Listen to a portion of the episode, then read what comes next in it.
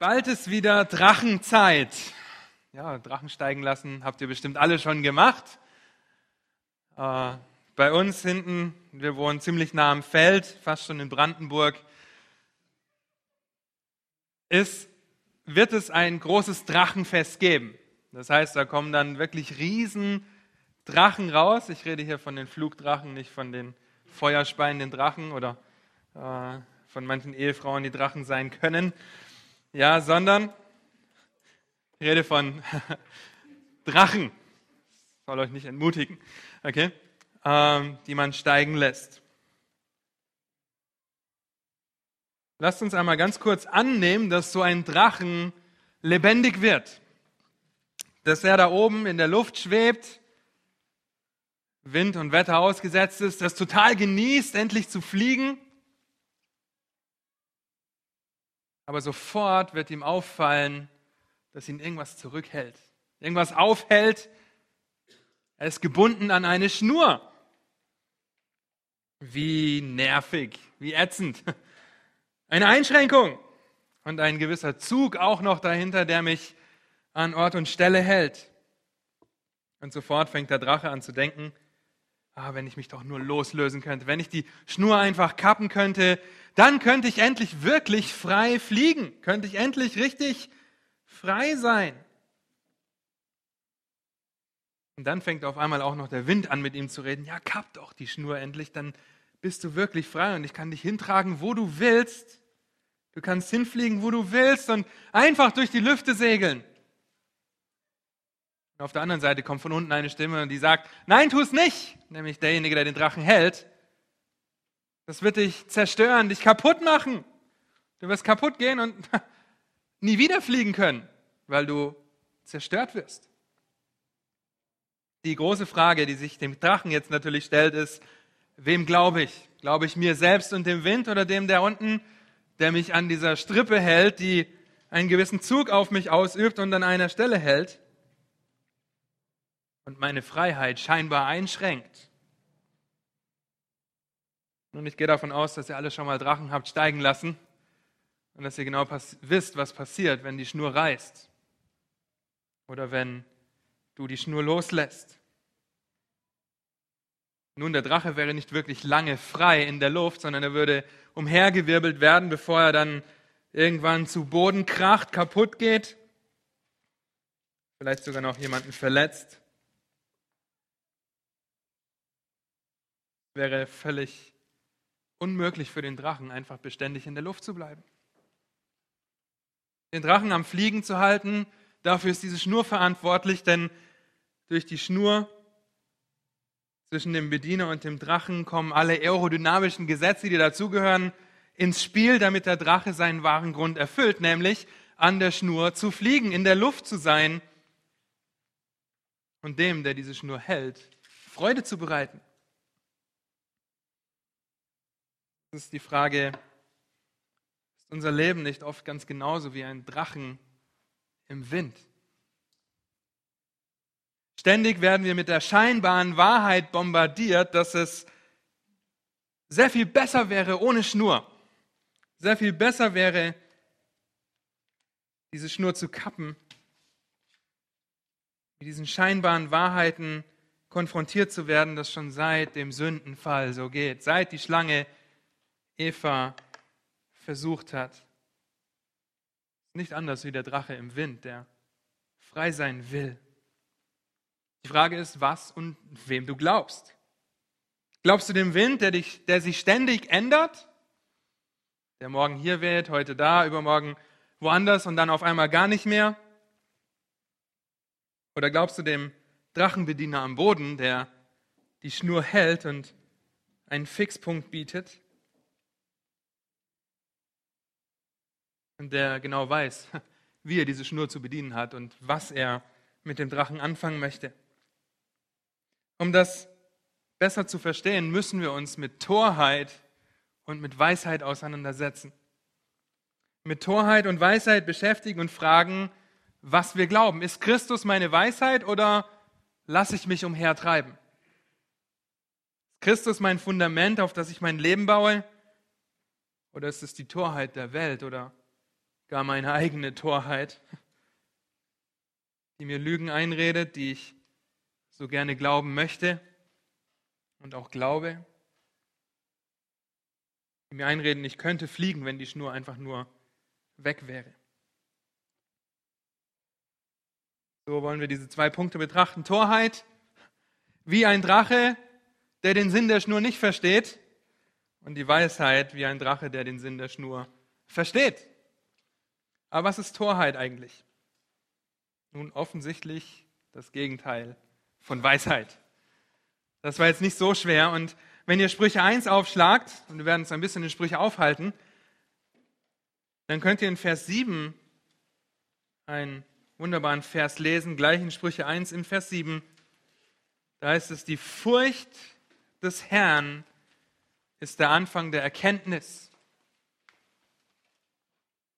Und nur Toren verachten Weisheit und Zucht.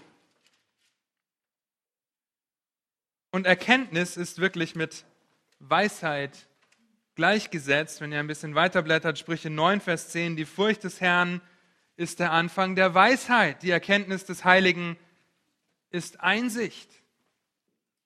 Und eben in 1, Vers 7, nur der Tor verachtet Weisheit und Zucht. Also ist Torheit genau das Gegenteil von dem, was die Bibel uns als Weisheit vorstellt. Und in Sprüche 9 wird dieser Unterschied wunderbar bildlich vorgestellt zwischen Weisheit und Torheit. Und da wir mit der Torheit beginnen, wollen wir Sprüche 9 ab Vers 13 lesen. Sprüche 9 ab Vers 13, da heißt es, Frau Torheit ist unbändig, voll Unverstand und erkennt gar nichts. Und doch sitzt sie in, bei der Tür ihres Hauses auf dem Sessel auf den Höhen der Stadt, um die Vorübergehenden einzuladen, die auf dem richtigen Pfad wandeln. Wer unverständig ist, der komme herzu. Und zum Uneinsichtigen spricht sie, gestohlenes Wasser ist süß und heimliche Bro heimliches Brot schmeckt köstlich. Er weiß aber nicht, dass die Schatten dort hausen und ihre Gäste in den Tiefen des Totenreiches. Torheit beinhaltet es also, einer Lüge zu glauben. Ihr könnt quer durch die Bibel schauen. Alle sündigen Entscheidungen, die getroffen worden sind, basieren auf der Lüge, Gott gleich zu sein, es besser zu haben, wenn ich jetzt sündige, haben wir vorhin darüber gesprochen, oder zu sagen, es besser zu wissen als Gott. Was für eine Torheit. Eva im Garten, David mit Bathseba, Hananias und Sapphira, Lügen, die das Leben kosteten. Eva das ewige Leben, Adam auch, das haben wir vorhin gehört, das ewige Getrenntsein von Gott und der körperliche Verfall. David hat es das Leben seines Kindes gekostet. Und die beiden in der Apostelgeschichte haben ihr eigenes Leben lassen müssen. Aufgrund von Sünde und von Torheit. Wem du glaubst, wem ich glaube, ist ausschlaggebend für das, wie wir leben. Und ich habe wirklich mit mir gerungen, ob ich die beiden Vorträge nicht tausche und erst über die Weisheit rede, dann über das Leben, aber es ist so ergänzend, dass es egal ist. Und deshalb ist es so wichtig, wem wir glauben und für wen wir leben, in wem wir unsere Identität haben, denn dann wird deutlich, wem wir dienen, wo wir unsere Weisheit herziehen und für wen wir leben, wen wir ehren dann morgen. Und ich möchte euch einfach bitten, nicht dieser Welt zu glauben, der Torheit dieser Welt, die dir Lügen einredet und sie als Wahrheit hinstellt. Und das passiert an jeder Ecke, auf jeder Website, fast. Ja, es gibt auch gute Webseiten, aber es gibt so viel Müll und so viel Lügen. Die Welt erfindet ständig scheinbar neue Dinge, die besser, schneller, größer sind, die über alle möglichen Kanäle zu dir vordringen, durch Werbung, durch irgendwelche Werbeclips vor Videoclips auf YouTube, die man wirklich überspringen kann, Gott sei Dank zum Teil. Äh, aber sie ruft uns zu und die Torheit ruft uns einfach ständig von der Höhe zu und die Höhe war ein Punkt, von dem man den Überblick hatte. Und sie sagt, glaube mir, glaube dem, was ich sage, wenn ich sage, sexuelle Befriedigung ist das Beste, was du haben kannst. Ihr wisst, dass das heute zu einem Trieb erhoben wird, den man angeblich nicht abschalten kann. Ah, ist egal. Ja, das ist dein Bestes. Ich will nur dein Bestes. Das ist eine Lüge, auf der wir unser Leben aufbauen. Komm herzu, was ich dir gebe, ist Verstand, so in Sprüche 9. Löse dich von der Schnur, du lieber Drachen, und lass dich einfach treiben. Lass dich gehen. Und das ist so gefährlich und sie macht das auf eine so unterschwellige Art und Weise, dass wir uns beständig prüfen müssen, dass wir uns beständig hinterfragen müssen, wem oder was glaube ich? Ist Christus meine Weisheit oder basiert mein Leben zum Teil auf Lügen? So möchte ich mit euch im Folgenden vier Lügen anschauen, die diese Torheit uns versuchen einzureden. Und diese vier Lügen wieder, wir sitzen hier als Christen. Okay, und ich habe vorhin zu ein paar Männern gesagt, man könnte diese Konferenz genauso für Ehepaare machen mit dem exakt gleichen Titel, ja, für Kinder machen mit dem exakt gleichen Titel, weil wenn wir uns nicht auf Christus konzentrieren, dann ist es egal, in welchem Stand du dich befindest und deswegen auch diese Lügen, die wir auf alle Situationen und alle Lebensbereiche anwenden können. Die erste Lüge, die wir anschauen wollen, ist fundamental. Die heißt, ich schaffe es ohne Gottes Wort und ohne Gebet. Soll heißen, ich brauche keine stille Zeit, ich habe keine Zeit für stille Zeit. Mein Tag ist so voll, ich kann nicht noch irgendwo die stille Zeit reinquetschen. Und Gebet, ach, komm, Gott weiß doch sowieso, was ich brauche, warum soll ich beten? Mein Leben als Christ läuft auch so. Es wird schon irgendwie gehen. Und selbst wenn du das vielleicht nicht aussprichst, aber dein Leben besteht aus mehr als deinen Worten, die du sprichst. Wir können in Gedanken genauso sündigen wie in Taten und Worten. Die Frage ist, wem du glaubst. Glaube ich mir selber, indem dass ich sage, ich habe die Zeit nicht für Gottes Wort und für Gott? Und ich schaffe es auch ohne? Oder glaube ich dem eben nicht und weiß, ich muss in der Abhängigkeit Gottes sein? Es ist seit jeher Satans Anliegen, gerade Kinder Gottes, so weit wie möglich wegzukriegen von Gottes Wort. So weit wie möglich wegzukriegen vom Gebet und ihm Unabhängigkeit und Überlegenheit einzureden. Die Frage ist, wie das bei dir aussieht. Liest du Gottes Wort regelmäßig? Studierst du es? Setzt du dich ihm aus? Wie wir vorhin gehört haben, betest du regelmäßig und ausdauernd? Oh, wir sind so schnell dabei, und zwar alle, mich eingeschlossen, wir sind so schnell dabei, zu glauben, dass es möglich ist, ohne geistliche Nahrung zu leben, nämlich Gottes Wort, und ohne den geistlichen Atem zu leben, der das Gebet ist. Ein Kommentator hat gesagt, das Gebet eines Christen ist wie der Atem, der geistliche Atem. Wenn er nicht mehr betet, hört er auf zu atmen. Habt ihr mal probiert, aufzuhören zu atmen? Müsst ihr jetzt nicht anfangen, okay? Dieter ist gerade nicht da, der ist Rettungssanitäter. Wie regelmäßig liest du und betest du? Oder wie oft sagst du dir, ich habe keine Zeit und ich schlafe lieber eine halbe Stunde länger? Zum Beispiel. Okay? Oder guck mir abends einen drei Stunden Film an, anstatt einen zwei Stunden Film. Ich habe die Zeit einfach nicht zu lesen und zu beten. So ein Trugschluss zu denken, ich schaffe es ohne Gottes Wort und ohne Gebet. Das ist ein riesiger Trugschluss. Wir stehen in der Abhängigkeit. Wir haben vorhin gelesen, ich bewahre dein Wort in meinem Herzen, damit ich nicht gegen dich sündige. Wenn ich Gottes Wort nicht in meinem Herzen bewahre, weil ich es nicht kenne, dann werde ich auch schneller sündigen. Dann kurz davor hieß es, wie wird ein junger Mann, auch eine junge Frau sein und ihren Weg unsträflich gehen, indem er ihn hält nach Gottes Wort. Wir müssen uns in die Abhängigkeit Gottes begeben. Also die erste Lüge, ich brauche Gottes Wort nicht und ich schaffe es auch ohne Gebet ein Christ zu sein.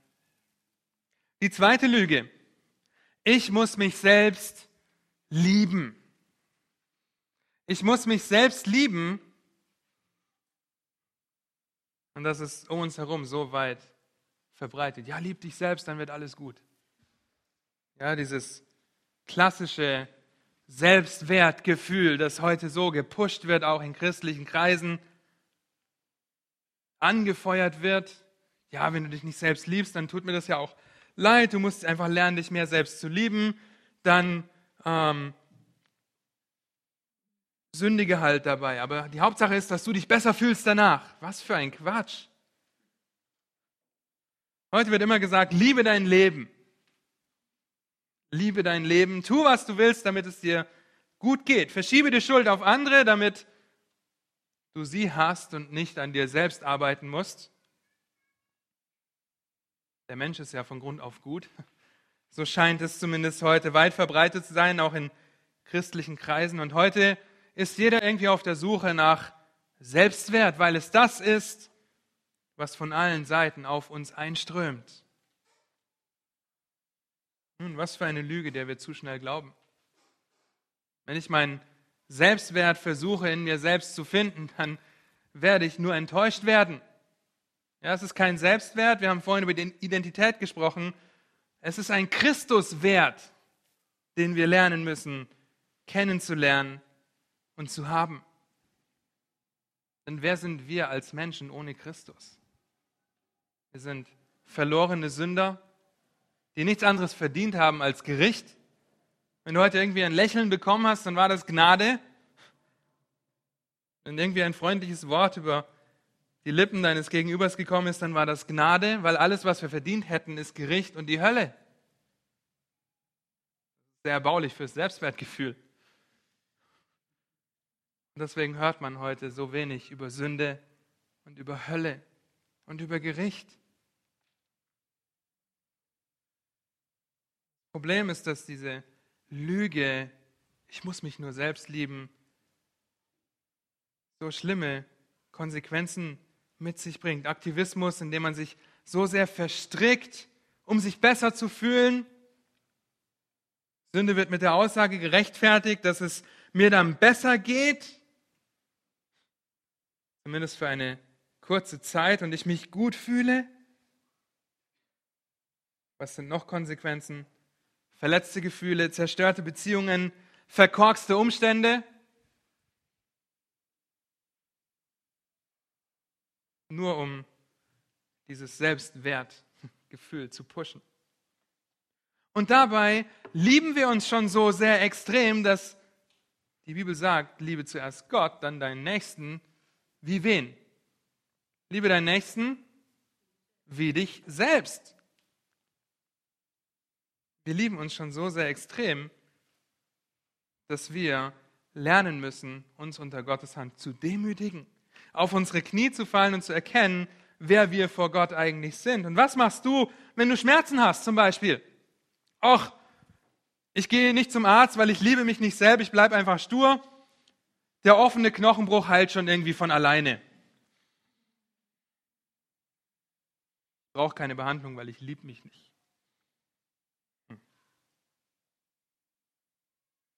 Ich habe seit zwei Tagen nichts gegessen und getrunken, aber ich, ich liebe mich überhaupt nicht und deswegen kümmere ich mich nicht um meinen Mageninhalt. Die Konsequenz logischerweise der Tod, früher oder später musst du ins Krankenhaus mit einem offenen Knochenbruch. Ihr seht, wie sehr wir uns lieben. Ihr richtet euch vor dem Spiegel, ihr kauft euch Kleidung, Schuhe, ihr pflegt euch, verpflegt euch.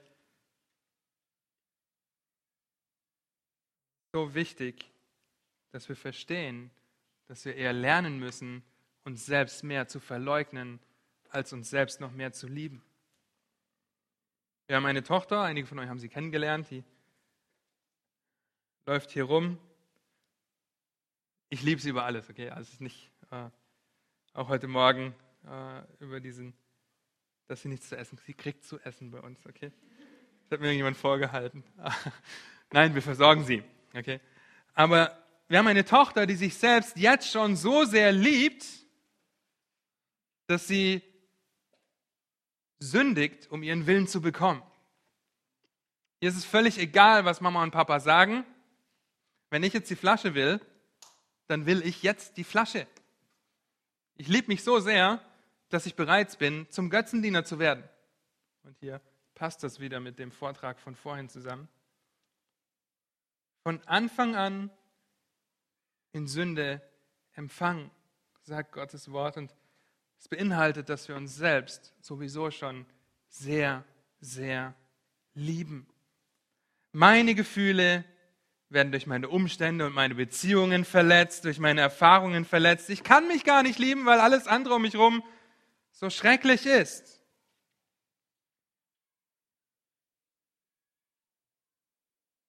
Nun, gerade deine Liebe zu dir selbst äußert sich in der Verletzung durch eben diese Dinge dein Stolz zu denken, ach ja, wenn es so und so wäre, dann könnte ich mich ja selber lieben, aber so ist es nicht und deshalb kann ich mich nicht lieben. Das ist so eine stolze Einstellung, die uns alle betrifft. Sicher gibt es schlimme Situationen, in denen schreckliche Dinge geschehen sind, in denen schrecklich an dir gesündigt wurde und du erschüttert und wütend sein darfst, ohne dabei zu sündigen. Und dennoch ist unsere Reaktion auf diese Situationen ein Ausdruck von dem, wem wir glauben und wen wir lieben. Uns selbst, ich hätte das so und so verdient, oder Gott. Und deswegen ist die Frage, wem glaubst du? Und sind wir uns der Tatsache bewusst, dass dieser ganze Trubel ums Selbstwertgefühl eine riesengroße Lüge ist, weil wir verstehen müssen, wer wir vor Gott sind. Pascal hat immer gesagt, wir müssen eine hohe Sicht von Gott haben, eine hohe Sicht von der Bibel und eine niedrige Sicht vom Menschen, eine niedrige Sicht von uns selbst. Und verstehen, wer Gott ist und was wir über ihn glauben und das wiederum nur durch Gottes Wort und durch Gebet und durch Gemeinschaft möglich. Du denkst, dass du wertlos bist? Wieso sagt Gott dann, dass du wunderbar geschaffen bist? Ja, die anderen vielleicht, aber ich. Nee. Du erhebst dich über Gott. Du denkst, dass du nicht geliebt wirst? Dann stell dir die Frage, was hat Gott für dich getan? Unser Problem ist nicht das mangelnde Selbstwertgefühl.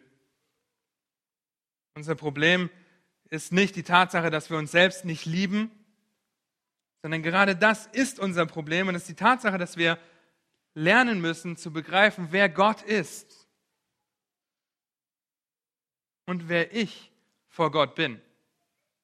Erst dann werden wir lernen und begreifen, was Gott für uns getan hat, wer wir sind und welchen Wert wir in Christus haben. Erst dann werden wir wirklich lieben können, selbstlos, so wie Christus geliebt hat, weil Gott uns zuerst geliebt hat und seinen Sohn für dich und für mich gegeben hat. Also ich schaffe es ohne Gottes Wort und Gebet. Ich muss lernen, mich selbst zu lieben. Zwei Lügen, die so erstaunlich weit verbreitet sind und erschütternd, was Satan selbst in christlichen Kreisen geschafft hat, indem er zum Beispiel die christliche Psychologie ins Leben gerufen hat, indem er Gottes Wort und seine Autorität, wo er nur kann, untergräbt und wir auch noch darauf hineinfallen. Die dritte Lüge ist genauso weit verbreitet. Die dritte Lüge heißt, ich kann meine Gefühle nicht kontrollieren. Ich kann meine Gefühle nicht kontrollieren. Ich bin, wie ich bin, da kann ich doch nichts dafür. Und ein gutes Beispiel dafür ist das plötzliche Verlieben. Ja, Im Englischen sagt man, I fell in love, ich bin in Liebe gefallen kann nichts dafür. Auf einmal plötzlich habe ich sie geliebt. Keine Ahnung warum. Plötzlich war das so. Dass er oder sie ungläubig ist, weiß ich ja, aber ich kann doch für meine Gefühle nichts. Moment, kurze Pause, zurückspulen. Plötzlich verlieben ist unmöglich, ohne sich vorher in Gedanken hineinzusteigern und sich auszumalen, wie schön das Spazierengehen mit dieser Person wäre, darüber nachzudenken, wie schön sich der Mund bewegt, wenn sie spricht und so weiter. Man verliebt sich nicht plötzlich, okay? Du hast nachgedacht und dein Herz mit Gedanken gefüllt. Und wie wir vorhin gehört haben, das, was in unserem Herzen ist, das wird auch rauskommen. Logisch, dass deine Gefühle folgen. Aber sie folgen und sie sind nicht der Auslöser. Ich hoffe, ihr versteht das. sie folgen, sie sind nicht der Auslöser, sie sind wie die Waggons an einem Zug, sie sind nicht die Zugmaschine, die vorne rausfährt. Die Frage ist, wem wir glauben. Glaube ich dem, dass ich sage, ich kann meine Gefühle nicht kontrollieren? Wenn das so ist, dann tut es mir wirklich leid, denn unsere Gefühle ändern sich wie das Wetter im April. Und ihr kennt das alle, wie gefühlsduselig wir sein können. Heute so, morgen so, ständig unbeständig werden sie hin und her geworfen, geworfen wie ein Boot im Sturm. Aber die große Frage ist ja, wie bekomme ich Beständigkeit? Wie kriege ich das hin, dass meine Gedanken meine Gefühle bestimmen und nicht andersrum meine Gefühle meine Gedanken bestimmen? Nun, die ganze Arbeit hier gibt dir die Antwort, Focus on Christ. Mach Christus zu deinem Leben. Und mach nicht die Krise zu deinem Leben. Mach nicht die Krise zu deinem Schwerpunkt. Nun, ihr könnt kurz in 2. Korinther 10 gehen. Ich weiß, ihr dürft ein bisschen springen, aber das ist um die Uhrzeit vielleicht gar nicht so schlecht. Ja, wenn einige von euch wegnicken, schlagt die Bibel auf und schreibt mit. 2. Korinther 10. Ab Vers 3 zeigt diesen wunderbaren geistlichen Kampf auf. Da schreibt Paulus an die Korinther, denn obgleich wir im Fleisch wandeln, das tun wir alle, wir leben auf dieser Erde, wir leben in unserem Körper, mit unserem Körper, so kämpfen wir doch nicht nach der Art des Fleisches. Denn die Waffen unseres Kampfes sind nicht fleischlich, sondern mächtig durch Gott. Okay? Paulus konzentriert sich auf Gott zur Zerstörung von Festungen, sodass wir Vernunftsschlösser zerstören und jede Höhe, die sich gegen die Erkenntnis Gottes erhebt. Und jetzt kommt's, und jeden Gedanken gefangen nehmen zum Gehorsam gegen Christus und auch bereit zu sein, jeden Ungehorsam zu bestrafen, sobald euer Gehorsam vollständig geworden ist. Wir sind als Kinder Gottes in der Lage, unsere Gedanken in Christus gefangen zu nehmen.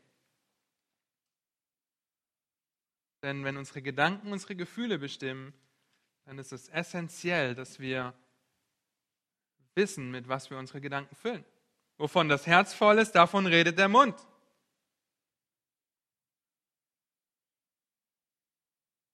Das geschieht nur in Christus. Auf ihn zu blicken, der der Anfänger und Vollender des Glaubens ist, das perfekte Vorbild für uns,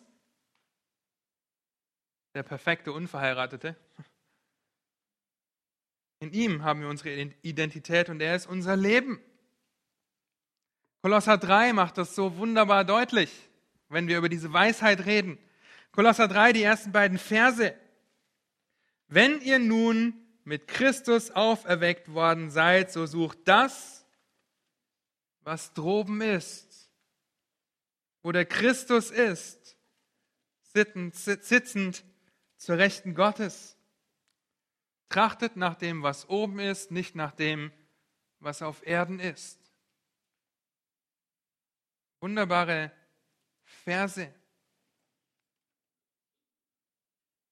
Danach zu streben, darüber nachzudenken, was Christus getan hat, wie sich Gott in seinem Wort offenbart. Ihr Lieben, ich liebe meine Gs, okay? Richtige Gedanken fördern richtige Gefühle.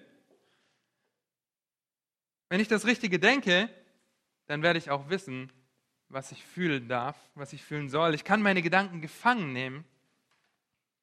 Ich kann mir Mauern aufbauen der Besonnenheit. Kann Philippa 4, Vers 8 auswendig lernen. Uns hat man immer gesagt, das sind genau acht Bereiche. Druck dir ein Stoppschild aus und schreib an, jeden, an jede Seite, schreibst du eins von diesen acht Tugenden, über die wir nachdenken sollen. Und sobald du dich ertappt fühlst, deine Gedanken über etwas schweifen zu lassen, was nicht wahr ist, dann guck dir dieses Stoppschild an und denk dir auch, stopp! Ich möchte über das nachdenken, was wahr ist, was ehrbar ist, was rein ist, was gerecht ist und so weiter. Keine Frage, es gibt Herausforderungen, zum Beispiel wenn du mit Krebs diagnostiziert wirst. Wenn du gesagt bekommst, okay, Robert, du hast nur noch drei Monate zu leben. Robert ist heute nicht hier, deswegen kann ich ihn benutzen als Beispiel. Du hast nur noch drei Monate zu leben.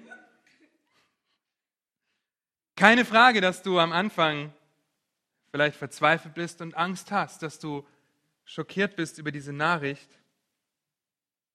Aber sich jetzt selbst zu belügen und zu sagen, ich kann gegen diese Angst, gegen diese Verzweiflung, diese Gefühle nichts tun, ist noch schlimmer. Denn dann wirst du völlig verzweifelt, bitter und undankbar mit deinem Krebs auskommen. Denke also nicht, dass du deine Gefühle nicht kontrollieren kannst. Richte deinen Blick auf das, was droben ist, auf Christus.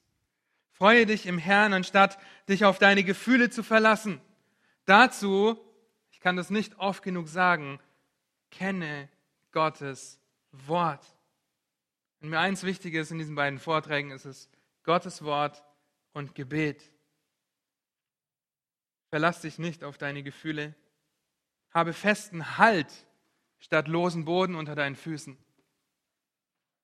auf dem du dein Leben baust. Die Frage ist, wem glaubst du? Die vierte Lüge, die wir betrachten wollen, lautet, oh, wenn meine Umstände anders wären, dann wäre ich auch anders. Was für eine angenehme Lüge. Ja, die Umstände sind schuld, also bin ich aus dem Schneider. Oh, Leute, wie oft ich mich darin ertappe, dieser Lüge zu verfallen. Vielleicht kennt ihr eine der folgenden Aussagen und habt sie selbst schon gemacht oder gedacht. Wenn ich das doch damals nur nicht so oder so getan hätte, dann wäre heute alles viel besser. Wenn ich doch nur verheiratet wäre, dann wäre ich nicht so einsam. Oder wenn ich doch nur mehr Geld verdienen würde, dann hätte ich nicht so viele Sorgen. Die Testfrage an euch, sind die Umstände schuld an unserem Verhalten? Nein. Okay, wenn ihr vorhin aufgepasst habt, dann kommt die Antwort sofort. Nein, die Umstände sind nicht schuld an unserem Verhalten. Hat Paulus gesagt, wenn ich doch nur nicht im Knast sitzen würde, dann würde es mir viel besser gehen und ich könnte sagen, Christus mein Leben. Nein, hat er nicht gesagt. Und wir sind zu schnell dabei, anderen die Schuld zu geben, Umständen die Schuld für unser Verhalten zu geben. Ach, wenn ich doch nur anders erzogen worden wäre, dann wäre heute alles anders. Wenn ich woanders aufgewachsen wäre, ja, dann wäre ich viel geduldiger, viel liebevoller, viel dankbarer. Aber so, so war es nicht und deswegen kann ich auch nichts dafür. Ich bin halt, wie ich bin. Und auch genau hier will Satan uns haben.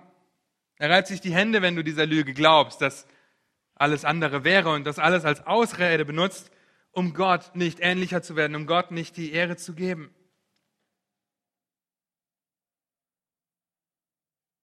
Die Umstände bringen nur zum Vorschein, was wir glauben und wem wir glauben. Zu glauben, alles wäre besser und anders, wenn die Situation besser oder anders wäre, ist einfach nur ein Trugschluss. Wenn du nicht lernst, mit dem zufrieden und dankbar zu sein, was du jetzt hast, was Gott, was Gott dir jetzt anvertraut hat. Okay? Es sind keine menschlichen Errungenschaften. Wir sind, was wir sind und wir haben, was wir haben, alles nur allein durch Gottes Gnade, was er uns anvertraut hat. Wenn wir darüber nicht dankbar sind, zufrieden sind, dann wirst du das in keiner Situation deines Lebens sein, in keinen Umständen, so perfekt diese Umstände auch sein mögen. Zum Beispiel hätte ich mehr Geld, dann könnte ich mir, müsste ich mir nicht so viele Sorgen machen. Dann bekommst du eine Beförderung, verdienst auf einmal eine Million Euro im Jahr und fragst dich die ganze Zeit, wie lange der Euro noch stabil bleibt. Wie lange denn meine Bank noch meine Bank bleibt, bevor die Bank geschlossen wird und machst dir die ganze Zeit Sorgen. Es hat sich nicht viel geändert. Deine Umstände haben sich geändert, dein Herz hat sich nicht verändert.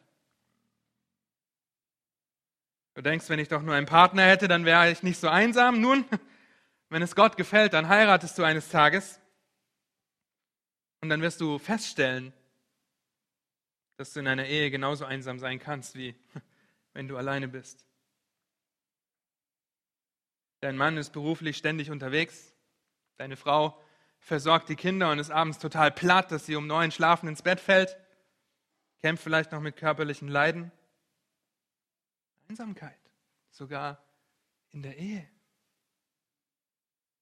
Und dann, wenn du vielleicht einen Ehepartner hast, dann sagst du, wenn ich doch nur Kinder hätte, wäre alles besser. Dann bekommst du Kinder und dann sagst du, hoffentlich werden die auch gläubig. Wenn die nur gläubig wären, dann wäre alles besser.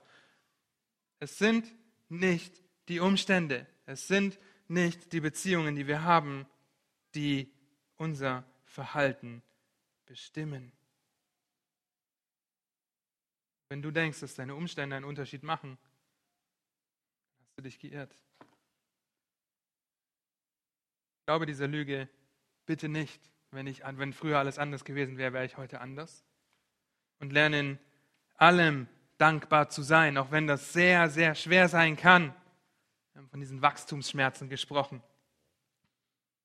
Paulus hat das gelernt, wenn er an die Philipper schreibt.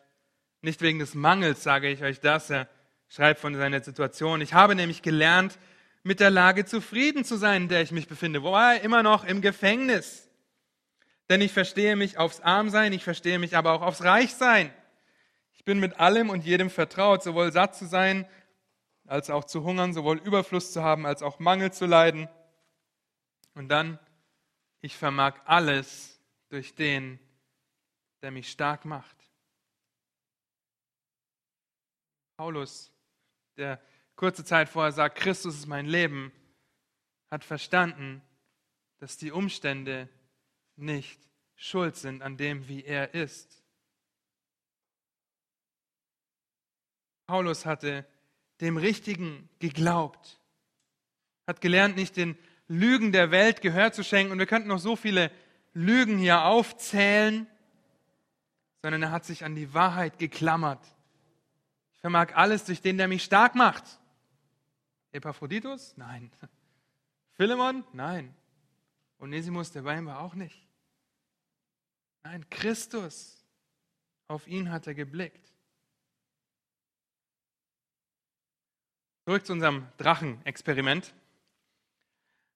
Glaubt dieser Drache der Lüge, oder einer dieser Lügen, wird er die Schnur so schnell wie möglich kappen wollen was am Ende zum Verderben führt. Und ihr könnt euch die Sprüche durchlesen und einfach mal, nehmt euch ein DIN A4-Blatt, vielleicht braucht ihr auch zwei, notieren, was einen Toren und einen Unverständigen alles erwartet. Und wie er so drauf ist, wie er beschrieben wird. Das ist erschreckend. Und wenn ihr das macht, dann um euch zu ermutigen, schreibt euch auch auf, was dem Weisen und dem Verständigen geschieht. Ja, dass ihr nicht so ganz total geschockt seid. Und dennoch einen Kontrast sehen könnt zwischen dem Toren und dem Weisen. Wenn wir das verstehen und studieren und uns anschauen, dann werden wir feststellen, dass die Weisheit dieser Welt in Wirklichkeit Torheit ist. Und dass das, was die Welt für Torheit hält, tatsächlich die Weisheit ist. Und ihr kennt diese Stelle aus 1. Korinther 1, Vers 18, denn das Wort vom Kreuz ist eine Torheit denen, die verloren gehen. Uns aber, die wir gerettet werden, ist es eine Gotteskraft. Das ist unsere Weisheit, unser Fundament. Denn es steht geschrieben, ich will zunichte machen, die Weisheit der Weisen und den Verstand der Verständigen will ich verwerfen. Wo ist der Weise, wo der Schriftgelehrte, wo der Wortgewaltige dieser Weltzeit? Hat nicht Gott die Weisheit dieser Welt zur Torheit gemacht? Seht ihr, wenn Gottes Wort nicht der Maßstab ist, dann werden wir ziemlich schnell dieser Torheit verfallen, dieser vermeintlichen Weisheit, die uns eingelogen wird. Das Wort vom Kreuz ist unsere Weisheit. Gott, der sich in seinem Wort offenbart, ist die einzig wahre Weisheit. Vorhin haben wir Sprüche 9 gelesen und gesehen, wie die Torheit ruft und was das Ergebnis ist. Aber geht nochmal zu Sprüche 9 zurück. Wir haben ja in den letzten paar Versen angefangen oder etwas später. Aber Sprüche 9 gleich am Anfang wird dieser Kontrast deutlich. Heißt es gleich in Vers 1, die Weisheit hat ihr Haus gebaut und ihre sieben Säulen ausgehauen. Sie hat ihr Vieh geschlachtet, ihren Wein gemischt und ihre Tafel gedeckt. Sie hat ihre Mägde ausgesandt, sie lädt ein auf den Höfen der Stadt. Wer unverständig ist, der komme herzu. Zum Uneinsichtigen spricht sie, Komm her, esst von meinem Brot und trinkt von meinem Wein, den ich gemischt habe. Verlasst die Torheit, damit ihr lebt und wandelt auf dem Weg der Einsicht. Und dann Vers 10. Die Furcht des Herrn ist der Anfang der Weisheit und die Erkenntnis des Heiligen Einsicht. Seht ihr diesen fast schon unscheinbaren Kontrast? Torheit und Weisheit haben beide einen Tisch gedeckt. Torheit und Weisheit rufen beide dasselbe. Kommt herzu, ihr Unverständigen, alle beide. Nur dass die Weisheit die Wahrheit gedeckt hat selber geschlachtet, selber vorbereitet und die Torheit Lügen und Trug.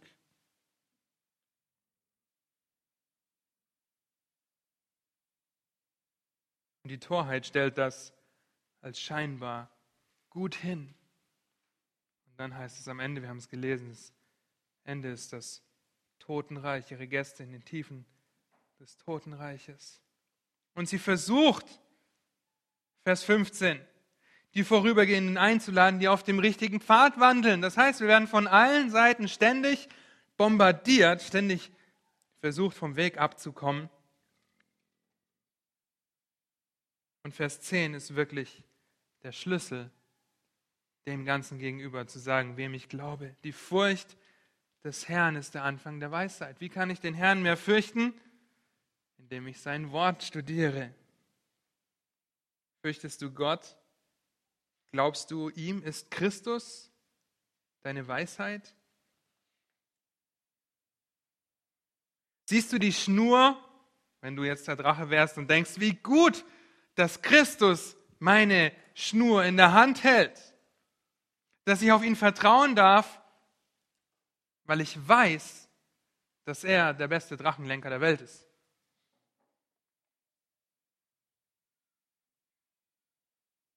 Wer ist deine Weisheit? Und ich möchte euch zwei Aufforderungen vorstellen, Christus zu eurer Weisheit zu machen.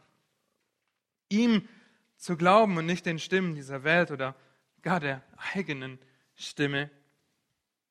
Dazu dürft ihr den Kolosserbrief aufschlagen. Kolosser, Kapitel 2.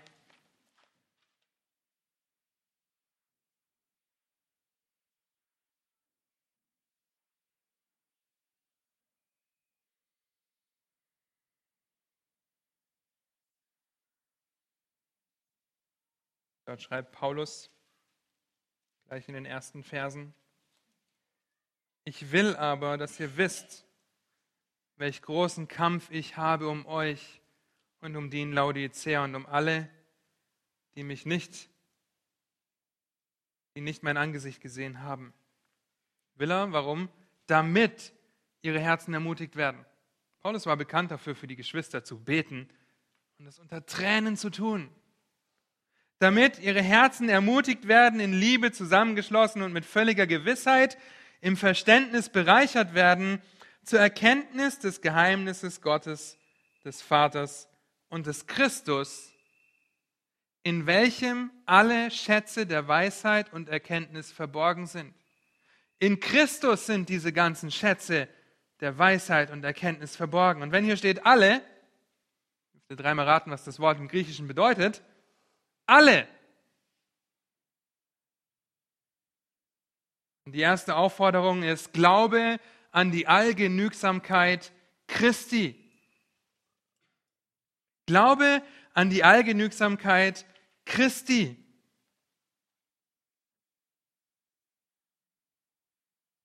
Wenn Christus, wenn in Christus alle Schätze dieser, Weis, dieser Welt oder alle Schätze der Weisheit und Erkenntnis verborgen sind, dann beinhaltet das alles, was zu einem Gott wohlgefälligen Leben nötig ist.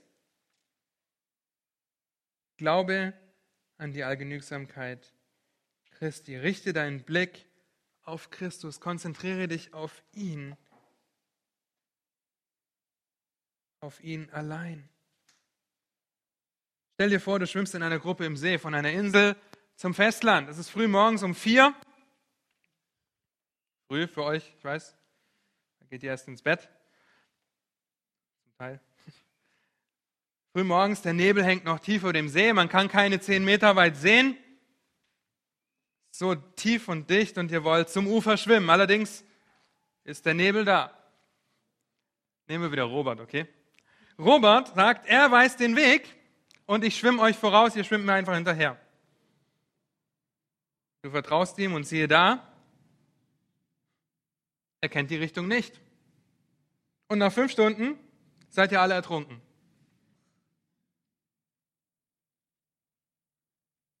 So ist es, wenn wir der Welt, der Torheit vertrauen, weil sie den Weg nicht kennt, weil sie keinen Fixpunkt hat, an dem sie sich ausrichtet. Stell dir vor, der Nebel wäre nicht da und Robert sagt, ich schwimme voraus, weil ich habe die besten Augen, ich sehe das Ziel von hier. Dann kommt ihr schnell an, weil er das Ziel kennt. Die meisten von euch kennen wahrscheinlich das Lied Anker in der Zeit. Oder Auge im Sturm heißt es, glaube ich. Christus ist unser Anker. Er ist unser Ziel. Er ist derjenige, der den Drachen hält. Er ist derjenige, der vorausschwimmt, wie auch immer ihr das in den Beispielen einsortieren wollt. Er ist unser Fixpunkt.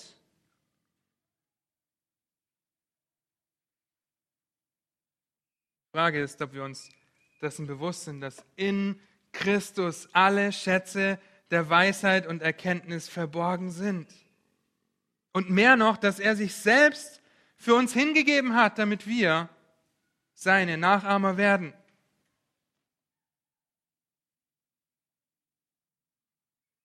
Nicht nur hingegeben hat am Kreuz, sondern auferstanden ist und jetzt zur Rechten des Vaters für uns einsteht als hoher Priester. Hebräer 4. Da wir nun einen großen hohen Priester haben, der die Himmel durchschritten hat, Jesus, den Sohn Gottes, so lasst uns festhalten am Bekenntnis. Wir können nicht an irgendeinem Bekenntnis festhalten, wenn wir nicht wissen, an was das Bekenntnis beinhaltet. Denn wir haben nicht einen hohen Priester, der kein Mitleid haben könnte mit unseren Schwachheiten, sondern einen, der in allem versucht worden ist, in ähnlicher Weise wie wir, doch ohne Sünde. Er ist allgenügsam. Wir brauchen nichts anderes als die Weisheit Christi in unserem Leben. So lasst uns nun mit Freimütigkeit hinzutreten zum Thron der Gnade, damit wir Barmherzigkeit erlangen und Gnade finden zu rechtzeitiger Hilfe. Christus ist derjenige, der für uns einsteht. Er hat Mitleid, deshalb dürfen wir auf ihn blicken, darauf vertrauen, dass er allgenügsam ist, dass wir nichts weiter neben ihm brauchen. wieder Kolosser 1, Vers 15. Dieser spricht von Christus, ist das Ebenbild des unsichtbaren Gottes. Christus ist Gott, ihr Lieben, der über aller Schöpfung ist. Denn in ihm ist alles erschaffen worden, was im Himmel und auf Erden ist, das Sichtbare und das Unsichtbare, seines Throne oder Herrschaften oder Fürstentümer oder Gewalten. Alles ist durch ihn und für ihn geschaffen und er ist vor allem und alles hat seinen Bestand in ihm, in Christus. Wieso um alles in der Welt zweifeln wir daran, dass Christus genug ist? Dass die Gnade, die uns am Kreuz zugesprochen wurde, nicht ausreicht und wir psychologischen Rat brauchen, zu Therapeuten laufen? Uns vielleicht selbst mit Google diagnostizieren? Auf Werbung und Suggestionen hereinzufallen und zu denken, ich brauche etwas zusätzlich zu Christus, damit es mir gut geht. Es gibt ein wunderbares Lied im Englischen, das heißt Turn Your Eyes upon Jesus, richte deinen Blick auf Jesus. Und im Refrain heißt es so wunderbar, richte deinen Blick auf Jesus, konzentriere dich auf sein wunderbares Angesicht. Dann werden die Dinge dieser Welt im Licht seiner Herrlichkeit und seiner Gnade vergehen, verblassen. Richte deinen Blick auf Jesus, damit die Dinge der Welt verblassen, die Lügen nicht mehr so verführerisch erscheinen. Glaube an die Allgenügsamkeit Christi, dann wird Christus deine Weisheit. Und wir sind errettete Kinder Gottes. Das heißt, wir haben die Möglichkeit, uns auf Christus zu konzentrieren und von ihm abhängig zu machen, weil wir es schon sind. Wir haben einen mächtigen Erlöser, der sich in seinem Wort offenbart. 2. Timotheus 3, 16 und 17. Alle Schrift ist von Gott eingegeben und nützlich zur Belehrung, zur Überführung, zur Zurechtweisung, zur Erziehung in Gerechtigkeit. Warum? Vers 17, damit der Mensch Gottes völlig zubereitet sei, zu jedem Werk ganz ausgerüstet. Gottes Wort ist völlig ausreichend für unser Leben. Die zweite Aufforderung, Glaube an die Allgenügsamkeit der Schrift. Christus offenbart sich in seinem Wort. Gottes Wort ist völlig ausreichend für dein und mein Leben. Wir brauchen keinen Zusatz, um herauszufinden, wie wir leben sollen. Was denn jetzt wahre Weisheit ist, denn Gottes Wort erhebt den Anspruch, Weisheit zu sein. Gottes Wort ist die Weisheit, die Furcht des Herrn ist der Anfang der Weisheit, die Erkenntnis des Heiligen ist Einsicht. Und wie bekommen wir Erkenntnis? Indem wir Gottes Wort studieren, an ihm festhalten, an die Allgenügsamkeit von Gottes Wort glauben. Und bitte macht hier nicht den Fehler, die Bibel durch die Linse der vermeintlichen Weisheit zu lesen, die uns einredet, sollte Gott wirklich gesagt haben, das? Punkt, Punkt, Punkt. Das sind Worte, die wir in 1. Mose 3 schon lesen können. Und wenn du beginnst daran zu zweifeln, dann möchte ich dir einen kleinen Satz mit auf den Weg geben und dich ermutigen, zweifle nicht an Gott. Zweifle an deinen Zweifeln. Okay? Zweifel nicht an Gott, denn wer sind wir, dass wir Gott anzweifeln? Zweifel vielmehr an deinen Zweifeln. Wenn du dir Zweifel, wenn du Fragen hast, ob das jetzt wirklich sein kann über Gott, dann stelle lieber die Frage, warum habe ich überhaupt die Frage, ob das sein kann oder nicht, wenn es hier steht? Zweifle nicht an Gott, zweifle an deinen Zweifeln. Denn Gott ist die Wahrheit, er ist die Weisheit, er ist der unvergängliche Heilige und der Anfang und das Ende ist von Grund auf festgelegt. Er hat dich erschaffen. Wie können wir es wagen, ihn anzuzweifeln? Römer 11, Vers 33. Oh, welch tiefe Liebe des Reichtums, sowohl der Weisheit als auch der Erkenntnis Gottes. Wie unergründlich sind seine Gerichte, wie unausforschlich seine Wege. Denn wer hat den Sinn des Herrn erkannt oder wer ist sein Ratgeber gewesen oder wer hat ihm etwas zuvor gegeben, dass es ihm wieder vergolten werde? Denn von ihm und durch ihn und für ihn sind alle Dinge. Ihm sei die Ehre in Ewigkeit. Amen. Paulus schreibt nicht, ihm sei der Zweifel in Ewigkeit. Amen. Er schreibt, ihm sei die Ehre in Ewigkeit. Amen. Weil er souverän über allem erhaben ist und wir seine Wege nicht verstehen müssen. Wenn wir ihn verstehen könnten, dann wäre Gott nicht Gott. Und wenn Gottes Wort sagt, dass denen, die Gott lieben, alle Dinge zum Besten dienen, dann nimmt mich das nicht aus. Da steht nicht außer mich, sondern es heißt, mir dienen alle Dinge zum Besten. Denen, die Gott lieben, den die er erwählt hat, die er verherrlicht hat, heißt es dann in Römer 8. Und wenn du dich zu sehr selbst liebst, kommen wir wieder zurück, wirst du Gott früher oder später anklagen. Wir sollten keine hohe Sicht von uns haben. Gottes Wort bestimmt das, was wir glauben. Gottes Wort ist allgenügsam, völlig ausreichend, damit der Mensch Gottes völlig zugerüstet sei, für jedes gute Werk nützlich. Gottes Wort hat die Antwort auf alle Fragen des Lebens. Klar sagt sie dir nicht, arbeite jetzt bei Zalando oder bei Ikea oder bei UPS oder fahre ein rotes Auto oder ein schwarzes Auto. Natürlich nicht. Sagt ja auch nicht, heirate die und die Person. Aber sie gibt uns die Prinzipien an die Hand, die wir auf jede Lebenssituation anwenden können. Und die Frage ist, glauben wir Gottes Wort oder nicht? Denkt einmal kurz an die Schöpfung. Denkt an Adam, der in der Gegenwart Gottes gelebt hat, als Unverheirateter, als es Eva noch nicht gab. Adam war völlig zufrieden. Er war völlig zufrieden mit Gott, weil Gott derjenige ist, der jeden Menschen als Offenbarungsempfänger geschaffen hat und als Anbeter geschaffen hat und in einer absoluten Abhängigkeit geschaffen hat. Und damals war es einfach perfekt. Adam, wenn ihr die Geschichte aufmerksam lest, hat sich nicht einmal darüber beschwert, dass er alleine ist. Wow, der Blick ist wirklich völlig auf Gott ausgerichtet. Er hängt an seinen Lippen, weil er jedes Wort Gottes braucht, um zu wissen, wie er leben soll. Und dann ist Gott derjenige, der sagt, dass Adam eine Hilfe braucht. Zu Gottes Zeitpunkt, nicht zu Adams Zeitpunkt. Adam war völlig zufrieden. Er war völlig abhängig von Gottes Wort. Bist du zufrieden mit der Allgenügsamkeit der Schrift? Oder zweifelst du Gott zu schnell an? Schrift erhebt den Anspruch, wahr und Weisheit zu sein. Vertraue der Schrift und vertraue nicht deinem eigenen Verstand.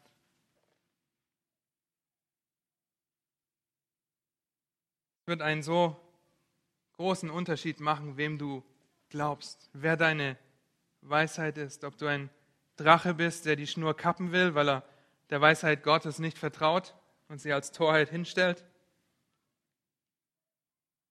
oder ob du Gott glaubst, dieser Schnur bleibst, weil du weißt, dass er die Weisheit ist, dass er dich beständig halten kann in dieser Welt, die so stürmisch sein kann und dadurch die Torheit dieser Welt verachtest. Setz dir einfach geistliche Europax ein. Wir sind erschaffen zu guten Werken. Wem du glaubst, macht einen Riesenunterschied. In einem meiner Kurse hat ein Seminar, hat, am Seminar hat ein Dozent eine so wunderbare Auflistung gemacht und die möchte ich euch zum Schluss mit auf den Weg geben macht einen so großen Unterschied, wie du diese Punkte beantwortest, je nachdem, wem du glaubst. Glaubst du dir und der Welt oder Gottes Weisheit? Hier sind die Punkte. Und es geht um das Heute und das Zukünftige. Deine heutigen Reaktionen werden zu deinen zukünftigen Gewohnheiten. Wenn du heute wütend auf irgendetwas reagierst und nicht daran arbeitest und glaubst, im Recht zu sein, noch eine Lüge, dann wird das zu deinen zukünftigen Gewohnheiten. Deine heutige Wahl wird zu den zukünftigen Einflüssen. Das, was du dir heute wählst, wie Josua sagt, wenn ihr Gott nicht dienen wollt, dann erwählt euch heute, wem ihr dienen wollt. Sucht euch aus, ist mir egal. Es hat eh keinen Sinn. Es wird zu deinen zukünftigen Einflüssen. Deine heutige Wut wird zu deiner zukünftigen Bitterkeit, wenn du nicht der Wahrheit glaubst und Buße tust. Jawohl. Deine heutigen Gedanken werden zu deinen zukünftigen Überzeugungen. Womit du dein Herz füllst, das wird rauskommen, wenn der Becher geschüttelt wird. Wenn du über das nachdenkst, was wahr ist, was ehrbar ist, was Gott in seinem Wort sagt und Christus als deine allgenügsame ähm, Weisheit heranziehst, dann wird das deine Überzeugungen von morgen beeinflussen. Genauso andersrum, wenn du das anzweifelst. Deine heutigen Verlangen werden zu deinen zukünftigen Götzen.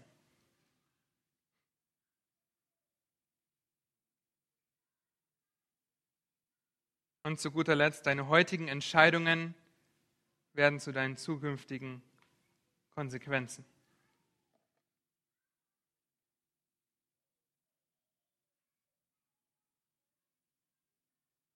Und wenn die Welt und die deine Gedanken und deine Gefühle deine Weisheit sind und dein Standpunkt, auf dem du dein Leben baust, dann wird das Ganze im Desaster enden. Schaut nur in Sprüche, bitte, was mit dem jungen Mann passiert, der sich einfach vom rechten Weg abbringen lässt. Der endet wie der Ochse auf der Schlachtbank.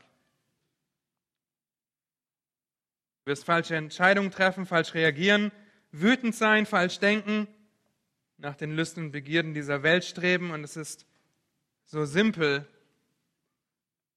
wie mit der Tatsache, Christus zu deinem Leben zu machen. Entweder du dienst, du dienst deinem Königreich oder du dienst Gottes Königreich. Wenn du das verstehst, dann gratuliere ich dir, denn dann wirst du verstehen, um welche Weisheit es sich handelt. Wenn Christus und Gottes Wort deine Weisheit ist und ihm vertraust und daran glaubst, was er sagt, dann wirst du lernen, ermutigt zu sein und dankbar zu sein. Dann wirst du Verse lesen und daran glauben, wenn Paulus an die Römer schreibt, ich liebe auch diesen Vers, die Leidigen, die Leiden dieser jetzigen Zeit werden nicht ins Gewicht fallen gegenüber der Herrlichkeit, die an uns geoffenbart werden soll. Bitte lasst euch das auf der Zunge zergehen. Alles, was wir jetzt erleben, was wir als schrecklich empfinden, das wird nichts sein. Das wird auf der Waage wie ein Teil einer Feder sein, während auf der anderen Seite irgendein Schwermetall liegt, so wie Gold. Wenn das deine Weisheit ist, dann wirst du Zufriedenheit lernen, Dankbarkeit lernen, wirst auf Christus blicken, deine Beziehungen und deine Gedanken wird das beeinflussen. Ich kann dir nicht versprechen, dass sich deine Situation ändert, dein Umstand, aber dein Herz ändert sich. Und es kommt nicht auf die Umstände an. Ihr dürft, wenn ihr möchtet, gleich in der Pause euch einmal Sprüche 2 durchlesen. So wunderbar. Ich lese euch nur die ersten Verse. Mein Sohn, wenn du meine Worte annimmst und meine Gebote bei dir bewahrst, sodass du der Weisheit dein Ohr neigst. Und das sind die Aussprüche Gottes und dein Herz der Einsicht zuwendest. Wenn du um Verständnis betest und um Einsicht flehst, wenn du sie suchst wie Silber und nach ihr forschst wie nach Schätzen, dann wirst du die Furcht des Herrn verstehen und die Erkenntnis Gottes erlangen. Warum? Denn der Herr gibt Weisheit und aus seinem Mund kommen Erkenntnis und Einsicht. Mache Christus zu deiner Weisheit. Glaube dem, was Christus sagt. Lass mich noch beten. Herr, und wenn wir an unser Leben denken. Und wenn ich an mein Leben denke, dann muss ich sofort dich um Vergebung beten für die vielen Lügen, denen ich glaube, für die viele Torheit in meinem Leben. Und kann dich einfach loben und preisen, dass du am Kreuz dein Leben für mich gelassen hast, dass wir in Christus sein dürfen, dass wir in dir leben dürfen und in dir vor allem unsere Weisheit finden. Hab du Dank, dass du ein Gott bist, der uns sein Wort gegeben hat, wir sehen dürfen, wie du, Herr, auf dieser Erde gelebt hast, wie du das durchgemacht hast, was wir heute durchleben und wie du als hoher Priester für uns mit Mitleid einstehst und Barmherzigkeit. Hab du unendlich Dank dafür und ich bete, dass wir dich zu unserer Weisheit machen, dass wir daran glauben, dass du alles bist. Alles, was wir brauchen, um diese Erde zu leben und dir die Ehre zu geben, Herr, dass wir in deinem Wort alles haben, was wir brauchen, um dir wohlgefällig zu leben. Und dass wir so oft sehen dürfen, was diese Weisheit mit sich bringt. Leiden und Herausforderungen in dieser jetzigen Zeit, ja, aber vielmehr die Herrlichkeit und das gute Gewissen, als deine Sklaven dir zu dienen und auch in deinen Leiden dich nachzuahmen. Was für ein Vorrecht, Herr. Ich danke dir so sehr dafür, dass wir die Ewigkeit eines Tages mit dir verbringen, dass wir uns morgen über das Ziel Gedanken machen dürfen, wenn wir ehren. Ich bete, dass diese Vorträge jetzt dazu gedient haben, dass wir verstehen, dass wir unsere Identität in dir haben, dass du unser Leben bist, wir deine Sklaven sind und dass du unsere Weisheit bist, Herr. Schenk du Gnade, dass wir darin wachsen, es auch in die Tat umzusetzen. Du Dank dafür, dass du uns diese Gemeinschaft hier gibst. Amen.